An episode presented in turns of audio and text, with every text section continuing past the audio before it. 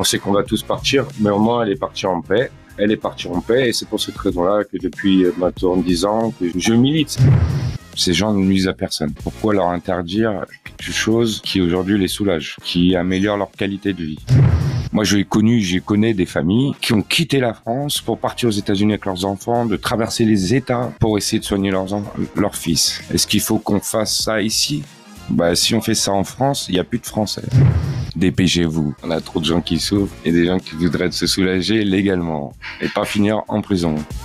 Parlons Cana, le podcast des acteurs du cannabis légal vous donne rendez-vous bientôt avec un nouvel invité.